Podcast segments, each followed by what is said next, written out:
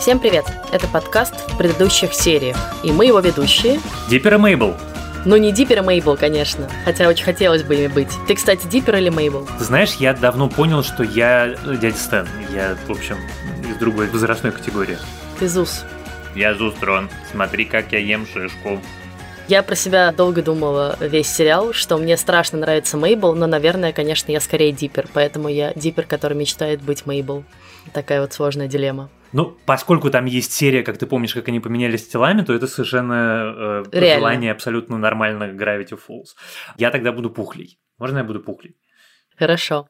Итак, с вами автор канала «Запасаемся попкорном» Иван Пухля-Филиппов. И главный редактор кинопоиска Лиза Дипер-Сурганова. И сегодня, как вы уже, наверное, догадались, мы обсуждаем сериал Gravity Falls, один из э, любимейших сериалов взрослых по всему миру, несмотря на то, что сериал изначально все-таки был сделан для детей и про детей, как бы, но, как выяснилось, нашел своих фанатов в самых разных возрастных категориях.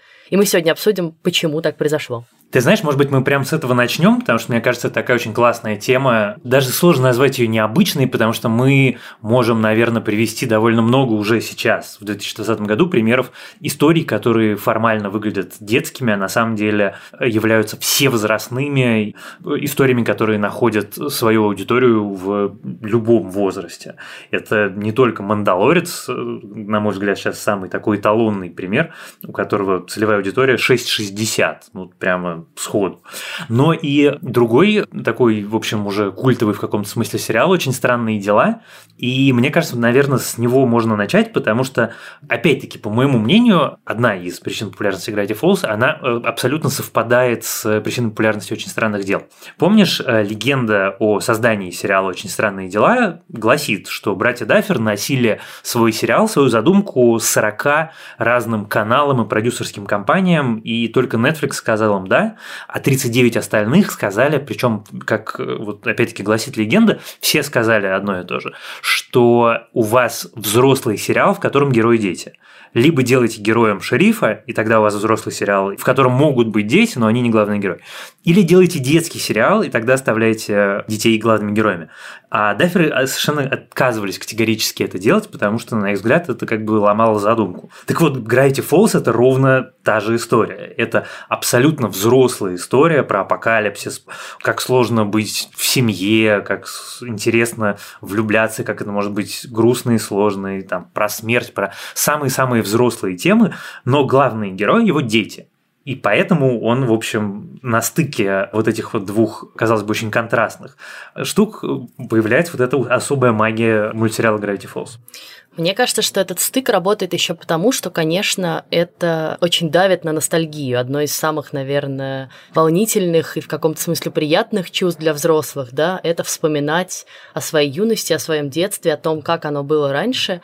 И здесь, конечно, очень много вот этого. Ну, если в очень странных делах там такой упор на культуру 80-х, на то, как ты вспоминаешь вот эту всю странную одежду, музыку, и там очень много вот этого, то в Gravity Falls, конечно, это в первую очередь про само ощущение детства, про отношения между людьми, про страхи, которые тебя посещают в детстве. И вот про этот очень сложный и важный возраст, когда ты уже почти не ребенок, но еще не совсем взрослый, да, потому что не случайно герои Gravity Falls, Диппер и Мейбл, им по 12 лет, вот-вот станет 13, они вот-вот официально станут подростками по, ну, таким западным меркам, да, и как бы детство закончится или начнет заканчиваться. И мне кажется, что Взрослые очень любят возвращаться к себе той поры и вспоминать, какие они были, какие у них были страхи, какие у них были желания, как они влюблялись и как они переносили безответную любовь, да, или как они ревновали, как у них строились отношения с родителями или другими родственниками, там, братьями и сестрами. Это тоже очень важная тема сериала, про который хочется отдельно поговорить. И я, когда смотрела этот сериал, я даже думала не столько про очень странные дела, хотя там понятно, что очень странные дела очень сильно вдохновлены Gravity Falls, там прям визуально визуально какие-то есть отсылки. Но про книжки про детство, которые я очень любила сама и в юности, и до сих пор, это и «Убить пересмешника», и «Вино из одуванчиков», и книги про детство Трумана Капота. Но вот про такое летнее ощущение, когда у тебя все лето впереди, масса приключений, обязательно какие-нибудь опасности ждут, и ты за счет этих опасностей и приключений потихоньку взрослеешь. Ну, конечно, это же на самом деле вся классическая лучшая детская литература, она как раз про это, она же очень летняя. Это же не только все то, что ты упомянула, но еще и Астрид Линдгрен, какие-нибудь э, «Мы на острове Сальтрока», э, или «Мы все из Бюллербю», которые тоже очень летние такие книжки про приключения, в каком-то смысле про взросление, и, как обычно, у, в общем, крутой скандинавской литературы, разумеется, про смерть. Вот мы сейчас с моим младшим ребенком читали такую же очень классную скандинавскую книжку, которая называется «Вафельное сердце», которое тоже про лето и про приключения, и, разумеется, про любовь и про смерть. Я еще подумал, знаешь, про кого? Про Нила Геймана, потому что «Благие знамения» книжка, она же тоже, в общем, про лето и приключения. Просто там главный герой Антихрист, но, в общем, от этого она не менее летняя, не менее детская и не менее приключенческая. А еще, конечно, я как-то не регистрировал этот момент, вот ты сейчас про это сказала, что рубеж 12-13, он же почему считается рубежом взрослости? Потому что после 12-13, и когда ну тебе да. 13, ты уже тинейджер. Но я и в Gravity Falls что... есть прямо совершенно гениальная серия про привидение бабушку и дедушку и про танец в костюме барашка, где как раз проклятые тинейджеры, которые все время шумят и хулиганят, не то что милые дети в костюме барашков. Вот это ощущение э, качественной детской литературы, которая, как и любая качественная детская литература, она на самом деле не детская, а повторюсь, все возрастная. Оно, на мой взгляд, самое главное в сериале, и Стивена Кинга в нем навалом просто. Хотя, конечно, это еще и Дэвид Линч, это еще и такой Твин Пикс для детей, как Антон Долин про него э, очень точно, на мой взгляд, написал. И секретные материалы в американской прессе, я помню, очень много писали, что Диппер – это такой агент Малдер для нового поколения э, зрителей. Но тут, мне кажется, как раз можно сразу перейти к истории создания сериала и к тому, что его шоураннер и человек, который его придумал, Алекс Хирш, собственно, вырос на такой научно-фантастической э, литературе и кино, и он говорит вот тоже, что он там все детство смотрел «Назад в будущее», «Индиану Джонс», э, приключенческую и научно-фантастическую всякие произведения и секретные материалы, на которых мы все росли. И поэтому, конечно, он насыщает вот этими штуками свое произведение. Но я когда про это читала, я думала, что как же это круто, когда ты можешь взять и воплотить какие-то свои мечты в жизнь, да, вот ты был ребенком и ты воображал все это себе в голове. Он тоже вел дневник летний по совету тетушки, куда он просто складывал все свои находки, там от гербария до какой-нибудь сломанной молнии, и просто выдумывал, что за история могла быть у этих предметов. И тут у тебя появляется возможность, а в анимации эти возможности бесконечны, по сути, да, потому что ты можешь нарисовать все, что вообще тебе придет в голову, да, голову с рукой, многоголового медведя и так далее, и так далее когда ты вот эту всю свою фантазию воплощаешь на экране. И очень трогательно, что он не только свою фантазию воплотил, но и фантазию своей сестры-двойняшки, Диппера Мейбл, списанной, собственно, с них в детстве, и подарил ей свинью, о которой она мечтала все детство. И мне кажется, это прям ужасно трогательно, когда ты берешь и вот штука, о которой ты мечтал, вот она у тебя воплотилась. Тот, кто угадает вес свиньи, заберет ее домой.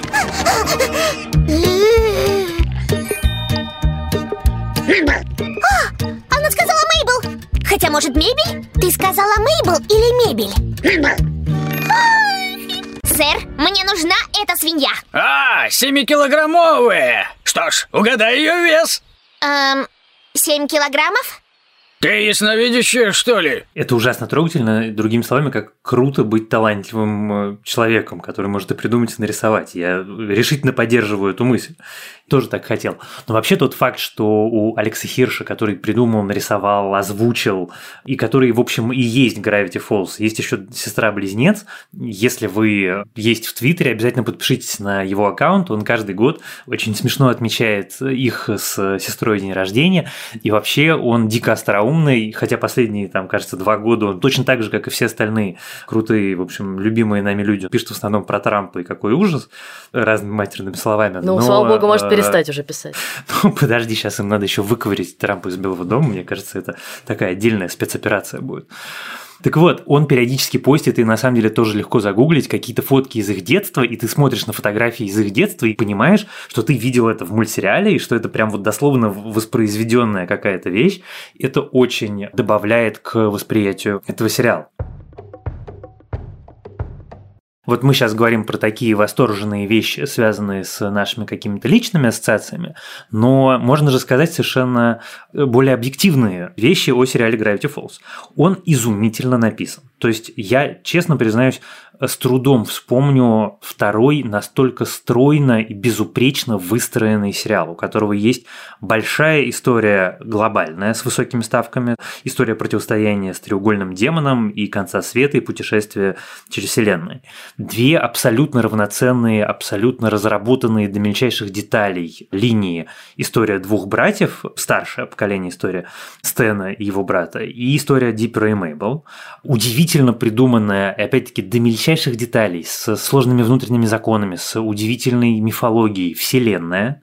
И это все работает как такие швейцарские часы, и там нигде нету ни одного провисания, и это все смешно, все остроумно, и все придумано и продумано от начала до конца. Я очень, конечно, как человек изнутри индустрии, я восхищен тем, что Алекс Хирш э, остановился на двух сезонах. Как зритель я, конечно, немножко возмущен, потому что я хочу в этом мире жить, жить и жить.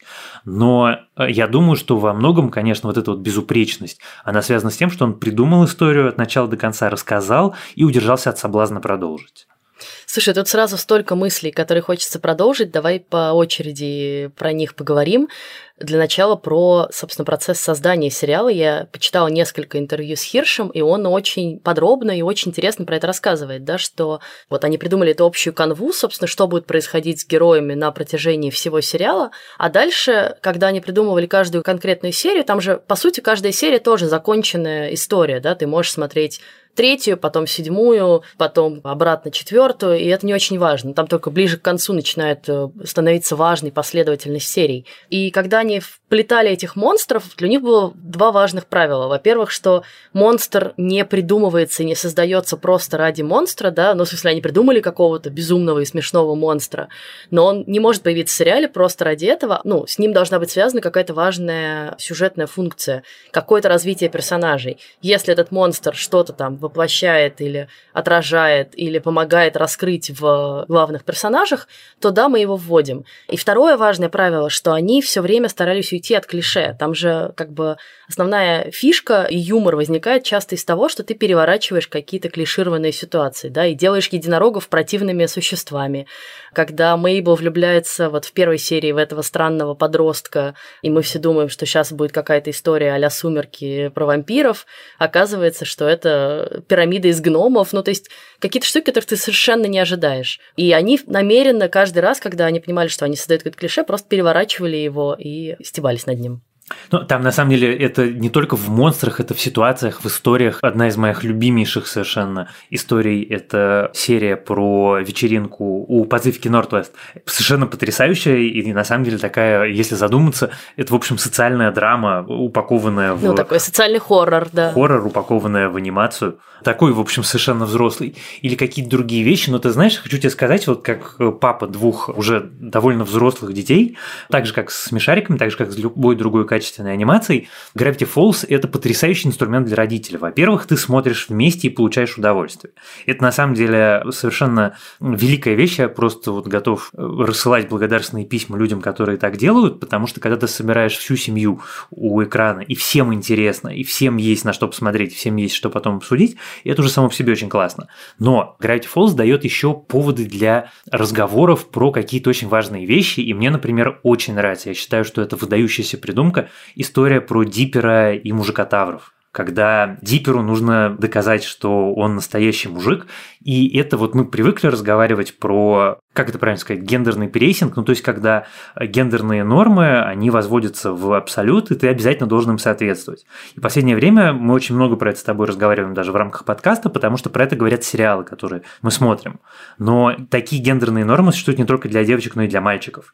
И в Gravity Falls просто одна из лучших серий на эту тему. Какой у тебя должен быть голос, что ты должен любить, как ты должен выглядеть, и как они это придумывают, как они это развивают, и чем заканчивается эта серия, это повод повод для разговора с ребенком, в общем, любого возраста о том, что ну, как бы, что общество тебе может навязывать, а чему ты совершенно не обязан соответствовать, и что общество может себе в жопу засунуть. Ты знаешь, я поняла, что меня уже абсолютно тошнит от фразы «он настоящий мужик», как и от фразы «она настоящая женщина», да, потому что у тебя сразу в голове возникает такой стереотипный образ, не знаю, храброго, брутального мужчины и, наоборот, э, нежной, элегантной, утонченной женщины. И ужасно это все надоело. Чудовище. Да, еще про клише, что я хотела рассказать. Мне кажется, что главное клише, которое опровергает Gravity Falls, и которое мне ужасно нравится, потому что я тоже, ну, у меня здесь есть какие-то личные ассоциации, это отношение сиблингов, да, в русском нет такого слова, отношение братьев и сестер. Вот когда Хирш обсуждал свою идею с э, то ему многие говорили, да, понятно, брат и сестра, значит, они сейчас будут воевать, соперничать, все время друг другу ревновать, у них должна быть вражда. И это такое стереотипное изображение э, отношений в семье. А Хирш говорил, нет, опять же, основываясь на личном опыте, да, у них, безусловно, будут ссоры, у них, безусловно, будут конфликты, они, безусловно, будут из-за чего-то там выяснять отношения, но основа их отношений все таки любовь, э, безграничное уважение, поддержка и ощущение, что один у другого всегда есть.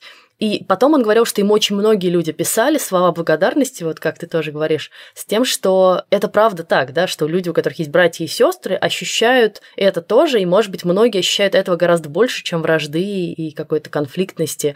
И мне кажется вообще очень важным, как показаны отношения брата и сестры или двух братьев здесь. Я прям... Вот у тебя есть брат или сестра? Есть, у меня есть старшая сестра. Она старше меня на 16 лет. Моя история отношений с сестрой, то, что я помню, это то, как я, в общем, всячески ее мучил, вредничал. Она меня забирала из школы, а я кидался снежками в ее будущего мужа.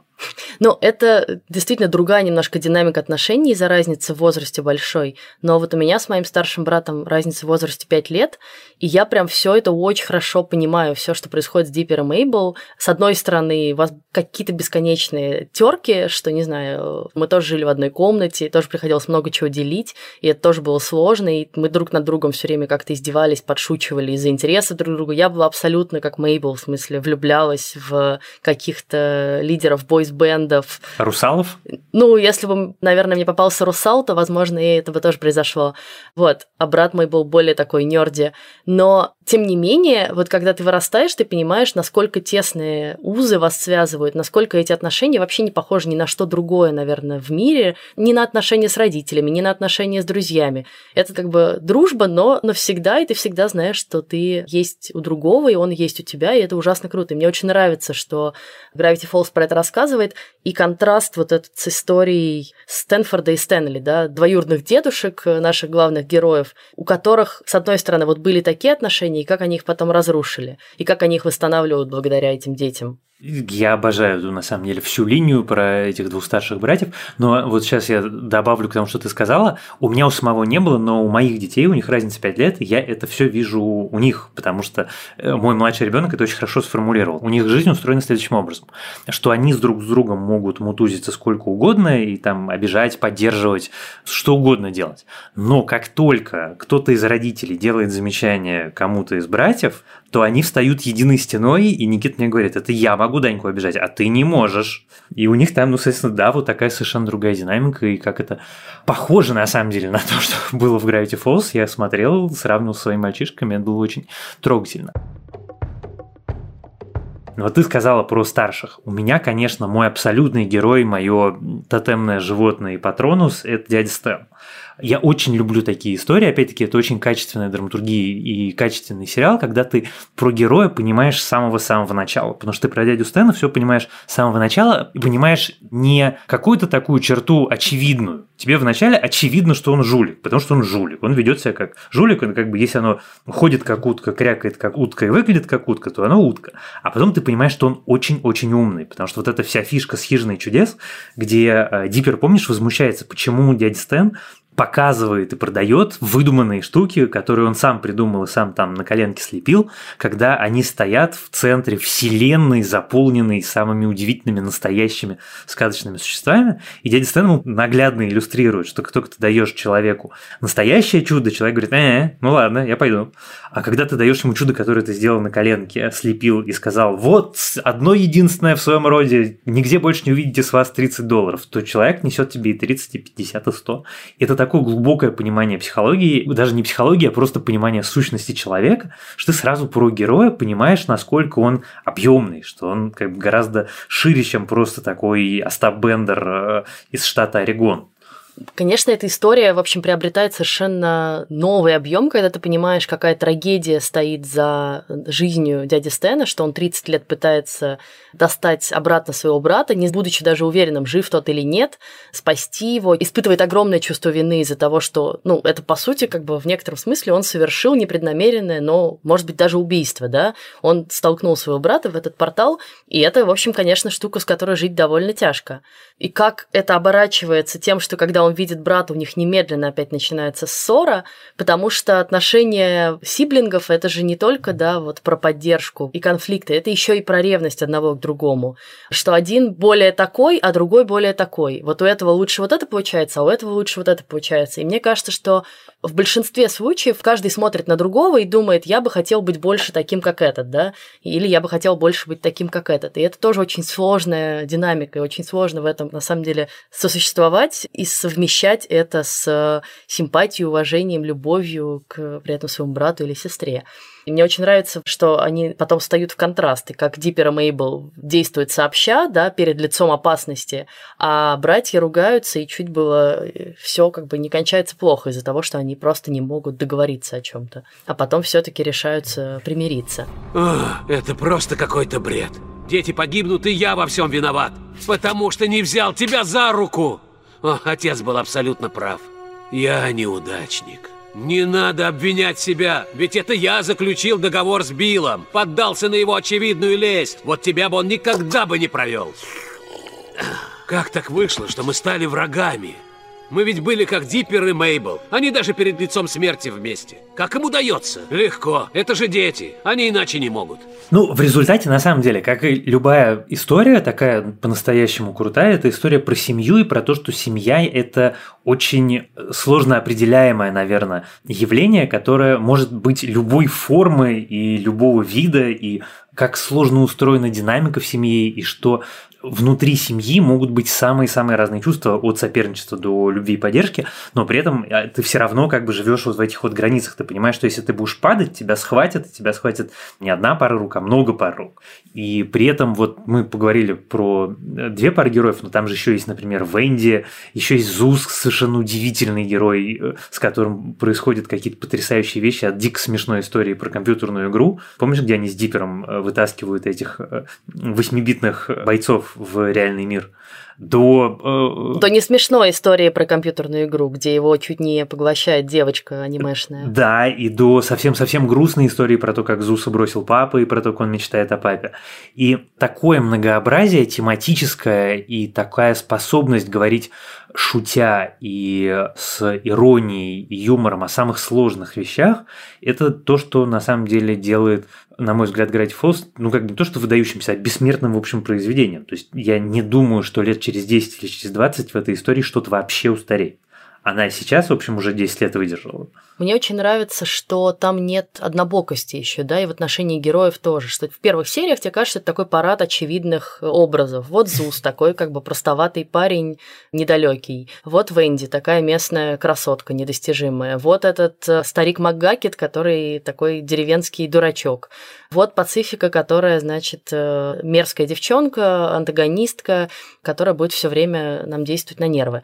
И потом про каждого из них есть или одна, или даже несколько серий, которые раскрывают их совершенно с другой стороны, дают нам понять лучший их характер и даже в негативных персонажах увидеть какие-то черты, благодаря которым ты начинаешь им симпатизировать, либо сопереживать. Да? Например, Гидеон. Пацифику вообще-то жалко, потому что ее родители абсолютно над ней издеваются, загнали ее вот в эти рамки того, что она должна себя вести, как она себя ведет, подзывают ее колокольчиком. Ну, в смысле, она дико травмированный ребенок. Гидеон тоже вообще тоже часто жалко. Зус, э, мне ужасно нравится Зус тем, что он такой, как бы все принимает, и он вообще не вступает ни с кем в конфликты, но при этом ты видишь, что в нем есть и геройство, и смелость, и любовь к тем, кто его окружает, бесконечная преданность. И вот когда вот это все постепенно раскрывается, ты прям начинаешь любить его еще больше. И Венди на самом деле неуверенная в себе, она не хочет быть подростком, она не хочет быть в старшей школе, она честно говорит про все эти проблемы. Мне очень нравится серия, где они, помнишь, э, перед лицом того, что им сейчас сотрут память, вдруг начинают все признаваться в том, что на самом деле они думают, чего они боялись сказать. Ребят, если уж мы сейчас все забудем, я хотел бы облегчить душу. Мейбл, поллета я думал, что тебя зовут Мейпл, как сироп. Никто меня не поправил. Я люблю не все свои мягкие игрушки, и мне от этого жутко-жутко. Иногда я использую длинные слова, не знаю, что они значат, потому что я ведь типа самый умный. А если я не умный, то чего я стою? А я совсем не пофигистка. На самом деле я ужасно нервная, а все из-за отца с братьями. Мне будет. И ты вдруг очень много понимаешь про этих персонажей. И дядя Стэн Стэн, да, тоже про которого ты сначала думаешь одно, а потом вот как бы за этой личиной жулика открывается другой человек. Да, на самом деле очень любящий человек, очень преданный человек. А какая гениальная серия, где Стэн и Мейбл спорят о том, кто из них лучше будет управлять бизнесом, и как Мейбл выясняет, что быть хорошим начальником это на самом деле дико сложно. И на самом деле, если начать разговаривать про Gravity Falls, то это превращается в такое, знаешь, соревнование «Ой, а помнишь?» Сравнение бесконечное внутренних топов. У тебя какая, кстати, любимая серия? Я ждала этого вопроса. На самом деле, я все думала, когда я смотрела сериал «Какую серию я люблю больше всего», и я поняла, что я не могу выбрать. У меня есть отдельные моменты вот в нескольких сериях. И вот в этой про общество от глаза, да, и в... мне очень нравится серия про соревнования Мейбл и Пацифики на гольф-поле, и да, вот про эти гениально. маленькие миры, и то, как эти шарики дерутся друг с другом, значит, за то, кто будет лучшим гольф-треком. Да нет, там много, на самом деле, невозможно, я боюсь выбрать. Я обожаю серию про яму бездонную, когда они падают в бездонную яму и рассказывают друг другу истории, потому что там есть история, которая, мне кажется, она дико смешная, когда дядя Стэн теряет способность врать и начинает всем говорить правду. Это очень смешно. Мне очень нравится, что авторы сериала относятся ко всем персонажам, включая главных, и Диппера, и Мейбл, с иронией, но эта ирония всегда добрая. И на самом деле даже э, Гидеону ты чувствуешь постоянно вот это как бы, ну, такое теплое скорее чувство у сценаристов. Хотя там есть некоторые спорные этические моменты, когда они начинают издеваться над каким-то внешностью героев э, или чем-то еще таким, но как бы на что герои не очень могут повлиять часто. Но потом ты понимаешь, что в этом тоже есть какая-то своя правда, потому что это же подростки и дети, они, в общем, часто тоже довольно жестокие, они не могут быть все ванильными, э, сахарными и бесконечно добрыми. И это тоже очень правильно. Но это всегда добрая, в конечном счете, ирония. Но при этом она еще и обаятельная, она еще очень обаятельная. Вот как-то тебя этот мир затягивает, тебе хочется в нем жить. Вот прям хочется отправиться в этот город, прийти в эту хижину чудес, где-нибудь там в лесу между бункером и хижиной чудес поставить палатку и тусить все лето. Gravity Falls это тот, пожалуй, наверное, единственный сериал, который я всегда всем рекомендую смотреть два раза. Э, один раз на английском, а второй раз на русском, потому что его изумительно дублировали. Он и переведен, и дублирован просто так, как я даже не знаю ни одного другого примера. И получается, что ты два раза смотришь немножко отличающиеся друг от друга истории с немножко другими голосами, и каждый раз ты получаешь от этого особое новое совершенно удовольствие, и в этом тоже какой-то дополнительный кайф. Ну да, спасибо студии Кириллицы, которая его дублировала. Мне кажется, что тут важно еще сказать, что это действительно сериал, который надо смотреть не один раз, но и не только из-за дубляжа, но еще и потому, что, как и во множестве подобных сериалов, и секретных материалах, и Lost, и Рик и Морти, ну, вот, вот в всем таком корпусе научно-фантастических произведений, созданных для большой фанатской базы, бесконечное количество пасхалок, каких-то деталей, которые ты просто не замечаешь при первом просмотре. И тут, наверное, надо поговорить про огромную фан-базу сериала Gravity Falls, совершенно безумную, и мне очень нравится, что говорит про них Алекс Хирш, что он еще вдохновлялся при создании сериала э, «Симпсонами», и он говорит, что мне очень нравилось в «Симпсонах», что они с уважением относятся к своим зрителям, что они какие-то вкладывают глубинные смыслы, отсылки, шутки, не знаю, какие-то мета-мета смыслы, которые зрители могут считывать, а могут и не считывать, и все равно наслаждаться сериалом. И он точно так же делал с Gravity Falls, и потом он понял в какой-то момент, что это уже выходит из-под его контроля, потому что люди начинают вчитывать какие-то смыслы в вещи, которые он даже не задумывал. Например, в сериале регулярно где-нибудь встречается число 618 или в какой-то вариации 618 цифры, потому что это день рождения, собственно, самого Хирша и его сестры, 18 июня. Но он говоря, что где-то фанаты уже начали эти цифры видеть там, где их не было. Типа вот здесь облако вот так выглядит, как шестерка, а потом дальше дерево, как единичка. И ему это при этом очень нравится, потому что это, конечно, очень благодарная среда, когда ты видишь, что люди твои загадки разгадывают, им это нравится, и не случайно они столько всего туда зашифровали. И какие-то перевернутые сообщения задом наперед э, в титрах причем и звуковые, и текстовые, да, и какие-то маленькие детали, которые потом тебе указывают на дальнейшее развитие сюжета, а может быть не указывают ни на что. И куча людей занимается этим, и он же потом сделал квест еще, собственно, в соцсетях, э, разложив какие-то тоже загадки и пасхалки, которые люди собирали по всему миру от России до Орегона и нашли в итоге эту каменную статую, собственно, треугольного этого монстра Билла Шифра. Это прям круто, когда ты понимаешь, что ты не просто создал историю, а ты еще создал целый мир, и ты создал огромное количество людей, которые готовы жить в этом мире, вот как ты сам говоришь, готовы не вылезать из него, готовы пересматривать по много раз и разгадывать все-все-все, что ты вложил. А потом ты понимаешь, что Алексу Хиршу в момент, когда вышел первый сезон Gravity Falls, было 27 лет. 27 лет. Что? И впадаешь в депрессию, да? Ну да. Ну, с одной стороны, это просто дико круто, а с другой стороны, когда человек в 27 лет способен создать вот такую абсолютно бессмертную вещь, то это вызывает все-таки смесь восхищения с завистью, такой лютой, черной. И тут мы возвращаемся к тому, с чего мы начали же, к тому, что один из главных секретов успеха этого сериала – это его автобиографичность. Это то, что Хирш, в общем, перенес в него все свои воспоминания, детские фантазии, детские мечты, и поэтому он такой живой, такой насыщенный э, и такой в каком-то смысле даже реалистичный. Ну и, конечно, юмор. Мы с тобой еще мало про это поговорили, но ведь это очень остроумный сериал с очень тонкими, метафоричными шутками. Некоторые для детей больше, некоторые для взрослых. А, горячие поварешки! Стоп, детей нет! Можно ругаться нормально! Да что?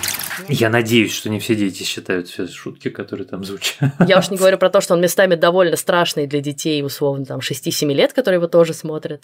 Но это ладно. А вот шутки – это прям круто. И, конечно, очень обаятельные персонажи, наверное, главный из которых это Мейбл со своей свиньей, потому что, ну вот создать такого персонажа, который настолько лайкабл вот с первого момента, и ты при этом понимаешь, что такие люди существуют, да, вот люди, которые при всей своей какой-то наивности, простоте, жизнерадостности не раздражают, а наоборот умудряются завоевать сердца всех вокруг. И поэтому я, конечно, глядя на нее, все время думала, как хочется уметь быть как она, быть как она, потому что я гораздо более грампи человек, наверное, чем мне хотелось бы. Ну да нет, ты придумываешь. А я вдруг подумал, что вот ты говоришь про то, что там каждого персонажа раскрывают. Это же действительно так. Там же есть серия, которая раскрывает Пухлю как личность. Когда Пухля становится гениальным и получает способность использовать свой мозг на 100%. Да, потом отказывается от этого ради любви к Мейбл. Это совершенно гениальная серия. И с точки зрения самой истории, и с точки зрения того, как это показывает его как героя, как личность, как такую свиноличность. И это прямо удивительно классно. Да слушай, мы обсуждаем, мне уже хочется пересмотреть. Все. Абсолютно с тобой согласен. Э, там только Билл Шифр в результате такое абсолютное зло, но он такое хаотическое зло, библейское хаотическое зло, которое не может не делать зла. И, наверное, я не могу найти ни одного другого примера истории с апокалипсисом, в которой апокалипсис был бы настолько красочный, безумный, необычный и крутой. Ну, то есть, это, в общем, топ-10 апокалипсисов – это, наверное, самый главный. Мне еще очень нравится, что там, как и бывает в хороших таких произведениях, где ты сначала видишь много-много-много героев, они у тебя все перемешиваются, но в конце они все в итоге собираются вместе. Да? И вот в этой хижине чудес, где они в конце концов все выжившие как бы друг друга находят, ты там видишь и Минотавра, и вот эти гольф-шарики, и гномов, и все вот как бы собрались э, и сейчас будут противостоять одному злу. Я очень люблю такие истории. И я тоже. Я хотела напоследок еще вернуться к мысли, которую ты уже высказал чуть ранее в подкасте, про то, как правильно, что Хирш закончил на двух сезонах. Я тоже аплодирую абсолютно этому решению, хотя я понимаю, что мне бы хотелось еще посмотреть что-то про героев, но, кстати, мы знаем, что про них еще есть масса разных отдельных серий, эпизодиков, комиксов, игр, и, в общем, если вы хотите продолжать жить в этом мире, это вполне себе можно устроить, не говоря уже о том, что просто пересматривать сериал по много раз. Но мне еще очень нравится то, что он закончил сериал вот на этом моменте, тем, что дальше это была бы уже совсем другая история с точки зрения героев. Диппер и Мейбл действительно бы уже становились взрослыми, у них действительно бы уже появлялись другие интересы, другая жизнь. И вот то, про что мы говорили, ровно этот переходный, переломный момент с 12 на 13, когда ты уже почти не ребенок, но еще не очень взрослый, когда ты еще веришь в чудеса, и как легко они все эти чудеса принимают, да, они же даже не очень удивляются им, потому что они абсолютно открыты этому сказочному миру кажется, что он уже не работал бы там в 13-14, потому что, ну, ты правда уже по-другому думаешь. И мы бы, наверное, скорее расстроились, увидев этих героев. И я вот часто расстраиваюсь, когда сериалы, первые сезоны, которых я люблю, не могут вовремя остановиться, и ты такой, господи, зачем это я правда. смотрю? Зачем я смотрю на Рэйчел и Росса в десятом сезоне? Пожалуйста, не надо. Да, это правда. Хотя, не знаю, я бы спин про дядю Стэна и Стэнли посмотрел. Ну тоже, это настолько завершенная история и классно. Конечно, завершенная. Нет, конечно. Не надо. Хотя, кстати, я прочитала, что они обсуждали с Диснеем возможность создания полнометражного фильма, но потом Дисней по какой-то причине отказался, сказав, что он не видит э, потенциала на полнометражный фильм. Это, конечно, поразительно. Имеется в виду корпорация Дисней, не покойный Уолт Дисней. Спасибо, Вань. На этом мы завершим обсуждение сериала Gravity Falls. Напоследок я еще хотела ответить на одно письмо, которое нам пришло, и напомнить вам, что мы с радостью получаем и читаем ваши письма, присылайте их на подкаст собакакинопоиск.ру. Нам недавно написала девушка по имени Анастасия Куделка, Здравствуйте, Ваня и Лиза. Я слушаю ваш подкаст уже давно и благодаря вам посмотрела такие прекрасные сериалы, как «Эйфория», «Секс Education», «Утреннее шоу» и «Корона». И меня всегда восхищало, как ответственно вы подходите к обсуждению сериалов. Я имею в виду, что вы не просто обсуждаете свои мысли и чувства, но вы рассказываете об интервью и отзывах критиков. Это нереально круто. В связи с этим у меня к вам просьба. Не могли бы вы рассказать, какие интернет-ресурсы вы используете для сбора информации о сериалах? Мне, как начинающему блогеру, очень хотелось бы придать больше веса и авторитета своему мнению, дополняя его другими отзывами и фактами. Вань, что ты используешь? Есть некоторое количество изданий, которые я читаю, и какие-то из них я читаю, потому что там пишут авторы, с которыми я чаще всего согласен, какие-то я читаю наоборот, потому что с какими-то авторами я всегда радикально не согласен, и вот это несогласие, оно рождает желание поспорить, и ты начинаешь искать аргументы, и это тоже, в общем, очень такое интеллектуально стимулирующее занятие. У меня это Guardian, IndieWire, New Yorker. Потом, разумеется, я периодически захожу на Rotten Tomatoes просто чтобы посмотреть посмотреть. Там иногда в цитатах видны какие-то, я не знаю, там радикальные высказывания про какие-то сериалы, которые сейчас обсуждают. Тоже смотрю. Ну и, конечно, Hollywood Reporter, Variety. Но вот три вот этих э, IndieWire, New Yorker и Guardian – это у меня три, которые я смотрю всегда. Да, я бы еще добавила Нью-Йорк Таймс сюда. У них часто выходит, ну, не столько даже рецензий, сколько много дополнительных материалов к сериалу. Они делают довольно крутые такие профайлы сериалов, где рассказывают э, с вкраплениями э, из интервью их создателей, как этот сериал был придуман, почему он сделан именно так, как сделан, и какой вклад он как бы вносит в культуру, как на него реагирует. Я бы просто посоветовала, мне кажется, как раз Rotten Tomatoes очень удобный сайт для того, чтобы почитать и найти все рецензии критиков, потому что они их просто собирают все туда вот такими действительно небольшими выжимками. И там можно найти самые неожиданные издания, но при этом с интересными мнениями. Часто много рецензий хранится в википедийных статьях, просто ходите по вот этим э, цифрам в скобочках и смотрите, откуда взято то или иное утверждение, и там тоже можно много полезного нарыть. Ну и помимо рецензий, собственно, мы читаем просто интервью всегда с создателями сериалов, они дают огромное количество информации о том, почему это было сделано так, а не иначе, как это было задумано, и так далее, и так далее, и так далее. Я почти не читаю русскоязычные издания, если речь не идет о русскоязычных сериалах, и надо понять, что про них пишет пресса. Но вот из англоязычных мы с вами, наверное, самые важные и назвали. Ну да, нет, я еще, конечно, читаю дедлайны, это просто часть моей, во-первых, работы, а во-вторых, там э, иногда есть какие-то вещи, которые связаны с, ну, как сказать, с бизнес-частью сериального мира, с бюджетами, решениями о запуске, как бы как именно руководители компаний, каналов выбирают, какие сериалы запускать и какое количество денег на них выделять. Ну и, в принципе, там, ну, как бы такая самая важная деловая часть. Ну и варайте тоже. Да, да, дедлайн варайте. В следующем выпуске мы обсудим новый сезон сериала «Корона». Это уже четвертый сезон и долгожданный сезон, потому что в нем наконец появляется и Маргарет Тэтчер в исполнении Джиллиан Андерсон, и принцесса Диана, которая, в общем, перевернет всю жизнь королевской семьи. Поэтому, если вы вдруг бросили смотреть этот сериал когда-то раньше, я вам очень советую к нему вернуться. Все серии уже доступны на Netflix. Помогали нам в записи этого подкаста продюсер Женя Молодцова и звукорежиссер Геннадий Фин. Пожалуйста, подписывайтесь на нас на всех подкаст-платформах. Мы есть э, и на Яндекс Музыке, и на Castbox, и в Apple подкастах, и на YouTube. Пишите нам отзывы, ставьте нам оценки. У нас почти 2000 оценок, очень хочется добить уже до круглого числа. Пишите нам письма на почту подкаст собакакинопоиск.ру и вступайте в нашу группу в Фейсбуке, она также называется в предыдущих сериях. Ну а если вы еще не готовы расстаться с э, миром Gravity Falls и хотите еще немножко продолжить свое пребывание в нем, то я вам очень советую посмотреть видеоэссе на канале Кинопоиска в YouTube с э, разбором этого сериала. Там есть еще много разных деталей, о которых мы даже в этом подкасте не поговорили. Ну а сам сериал, если вы захотите его пересмотреть, доступен на Кинопоиск HD, причем как в оригинальной версии, так и вот с той самой озвучкой, которую так хвалил Ваня. С вами были Иван Филиппов и Лиза Сурганова. Пока. До встречи.